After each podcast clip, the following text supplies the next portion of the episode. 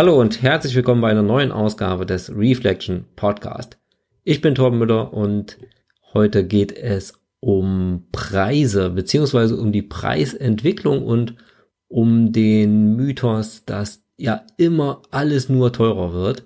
Und das möchte ich heute nochmal von einem anderen Blickwinkel betrachten und vielleicht eine andere Sicht auch für dich darauf ähm, bringen, dass es vielleicht gar nicht so stimmt ja, das Schreckgespenst der Inflation ist ja bei uns gerade in Deutschland allgegenwärtig, denn wir hatten ja schon Phasen äh, der Hyperinflation, wo Menschen mit Schubkarren voller Geld äh, umhergefahren sind, um sich irgendwo noch ein, ein Brot zu kaufen.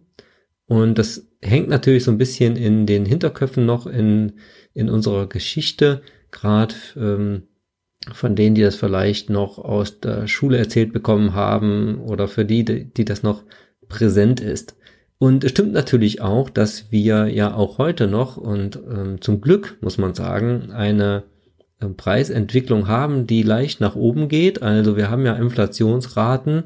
Das heißt, objektiv betrachtet wird unser Warenkorb, den wir so alltäglich einkaufen, monatlich einkaufen, natürlich insgesamt schon teurer.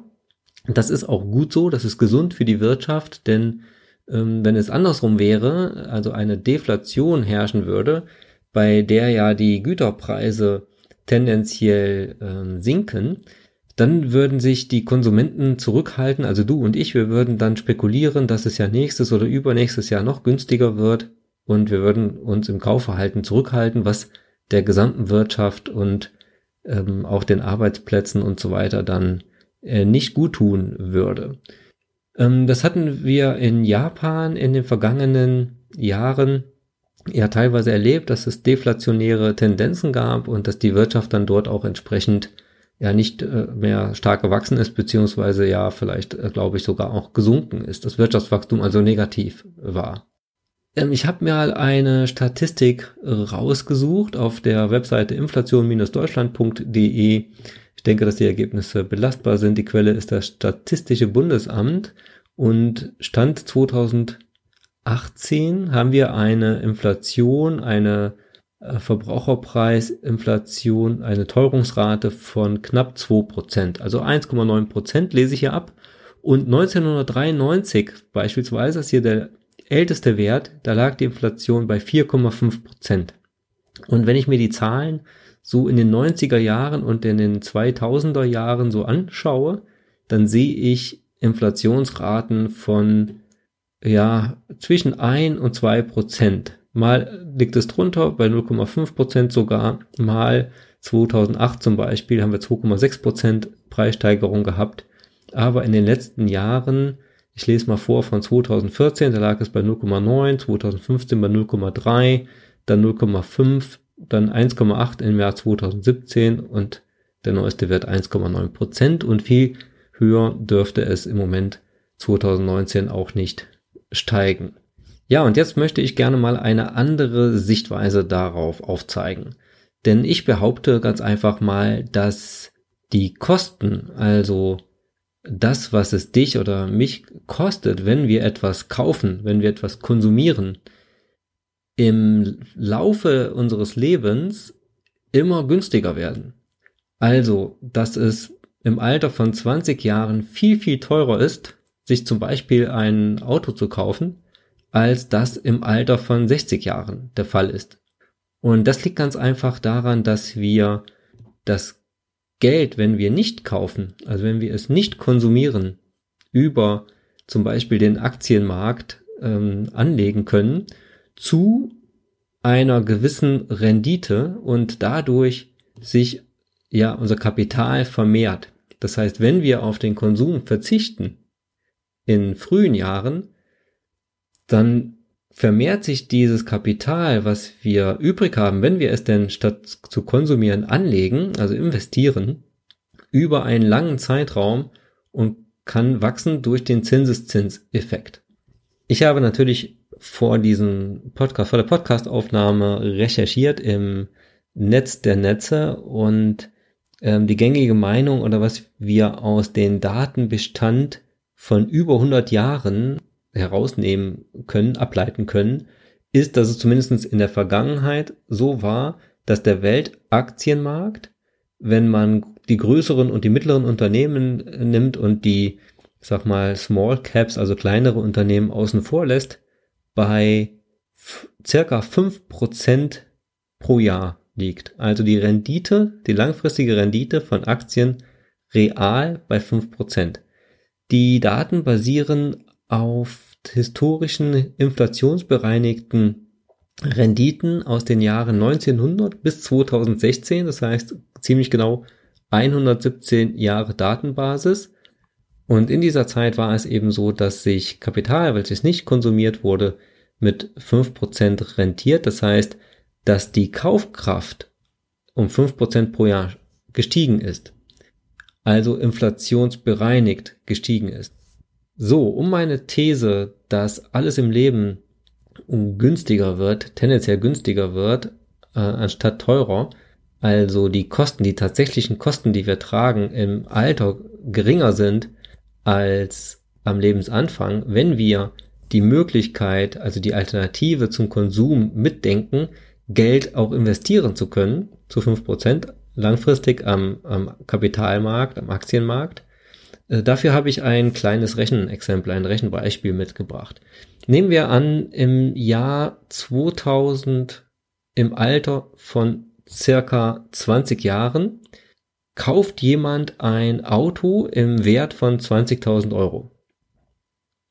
Also, grad vielleicht äh, mit der Ausbildung fertig geworden, die erste Kohle fließt und man erspart sich mühsam irgendwie 20.000 Euro und kauft dann ein schickes, ja, einen schicken Jahreswagen oder auch einen Neuwagen, einen etwas kleineren, dann ist es so, dass wir, dass man, also dass du dieses Geld, diese 20.000 Euro nicht mehr alternativ in den Aktienmarkt anlegen kannst und somit 5% Wertsteigerung pro Jahr im Durchschnitt auf die nächsten Jahrzehnte nicht hast, also darauf verzichten musst. Und zehn Jahre später, also im Alter von 30, ist das Äquivalent von 20.000 Euro wäre es denn im Aktienmarkt gewesen, im weltweiten Aktienmarkt, auf real, also inflationsbereinigt, 32.500 Euro gestiegen.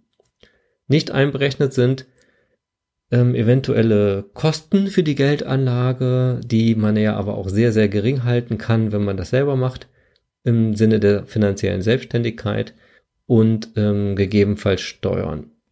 Aber die Freibeträge sorgen ja dafür, dass man bei diesen Summen noch einigermaßen steuerfrei anlegen kann. Nochmal zehn Jahre später, also im Jahr 2020 im Alter von 40 Jahren, wäre der Betrag gestiegen auf 53.000 Euro.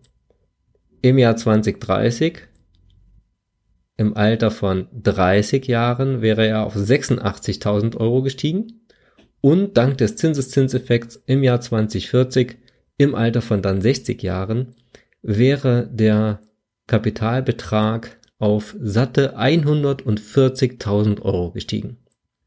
Das bedeutet, kauft man im Alter von 20 Jahren ein Auto im Wert von 20.000 Euro, verzichtet man nur, in Anführungszeichen, 40 Jahre später, im Alter von 60 Jahren, auf 140.000 Euro äh, real, also ich muss es nochmal erwähnen, ähm, inflationsbereinigt, also preissteigerungsbereinigt und könnte sich davon vielleicht eine Eigentumswohnung kaufen. Kauft man hingegen das gleiche Auto im Alter von 50 Jahren für auch wieder 20.000 Euro, dann würde man ja viel weniger, also viel geringere Alternativkosten haben. Ich stehe ja wieder, auch im Alter von 50 Jahren, dann vor der Entscheidung, möchte ich das Geld investieren oder konsumieren, sprich das Auto kaufen. Und wenn ich mich dann für das Auto entscheide, dann habe ich nicht mehr so eine lange Zeit, ähm, in der sich das Geld vermehren kann am Aktienmarkt. Also zumindest für mich nicht, Erbe mal ausgeschlossen. Dann ist es so, dass es dann im Alter von 60 Jahren sich wieder nur 10 Jahre vermehrt hat und es 32.500 Euro wert wäre. Das bedeutet, wenn ich die Möglichkeit, das Geld Investierens mit rein denke, und das muss man ja eigentlich, weil sie existiert ja real, dann kann ich die These, es wird alles immer teurer im Leben, umdrehen zu, nein, es wird eigentlich alles immer günstiger im Leben. Je früher ich mein Geld also konsumiere, desto höher sind langfristig die Kosten, auf desto mehr Rendite oder Entwicklungsmöglichkeit meines Geldes verzichte ich oder verzichtest du. Und je später du konsumierst, also stell dir vor, du bist ähm, 80, du hast dann diese 140.000 Euro vielleicht ähm, auf dem Konto, weil du im Jahre, als du 40 warst oder 30 warst, äh, darauf verzichtet hast, auf irgendeinen äh, Konsumartikel oder eine günstigere Alternative angeschafft hast stattdessen und ja, würdest dann das Geld ausgeben, dann ist es wesentlich günstiger faktisch, als es in jungen Jahren gewesen wäre. Das Ganze kann man auch umdrehen. Angenommen, wir wollen im Alter von 60 ein Auto kaufen, im Wert von 20.000 Euro, dann müssten wir im Alter von 20 Jahren nur circa 3.000 Euro zurücklegen, also 3.000 Euro investieren und durch den Zinseszinseffekt und meine Annahme, die auf dieser Statistik beruht, ist ja nicht aus der Luft gegriffen, von 5% realem, realer Rendite, würde sich das über ähm, die 40 Jahre bis ich 60 wäre, also bis, bis man 60 wäre, auf 20.000 Euro oder gut 20.000 Euro ähm, verzinsen oder entsprechend entwickeln. Das bedeutet, ich könnte sagen, okay, ich kaufe jetzt ein Auto für 20.000 im Alter von 20 Jahren oder ich gebe hier mal 40.000 Euro ein. Ich lege 6.000 Euro zurück und kann mir dann am Ende einen schicken SUV, wenn es denn überhaupt noch welche geben darf, kaufen im Alter, in den ich auch sehr gut ein- und aussteigen kann. Ja, kleiner, ähm, kleine Notiz am Rande. Ich ähm, bin nicht gegen die Automobilindustrie. Das ist kein Podcast gegen die Automobilindustrie. Es ist auch kein Podcast gegen Konsum. Ähm, du entscheidest natürlich für dich, wie du ähm, dein, deinen Hebel einstellst zwischen Konsum und Investition. Ich wollte nur mal durch eine andere Brille auf das Thema schauen mit dir zusammen und den Winkel etwas verstellen und ähm, ja, vielleicht hast du ja den Podcast hier im Hinterkopf, wenn es demnächst um Anschaffungen geht und denkst nochmal drüber nach, was es denn für Auswirkungen auf dein langfristiges Vermögen haben könnte.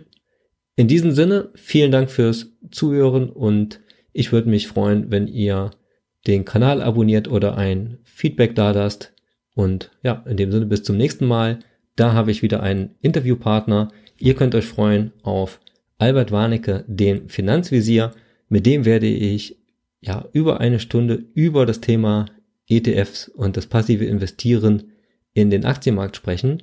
Also genau dem Stil, mit dem man sich erhofft, dass man auch zukünftig diese fünf Prozent real erwirtschaften kann. Und ich werde ihm auch fragen, was er denn von dem derzeitigen Niedrigzinsumfeld hält, beziehungsweise ob er denn denkt, dass wir auch in Zukunft diese Renditen sehen werden oder vielleicht nicht. Also, bis zum nächsten Mal. Ich freue mich drauf. Ciao.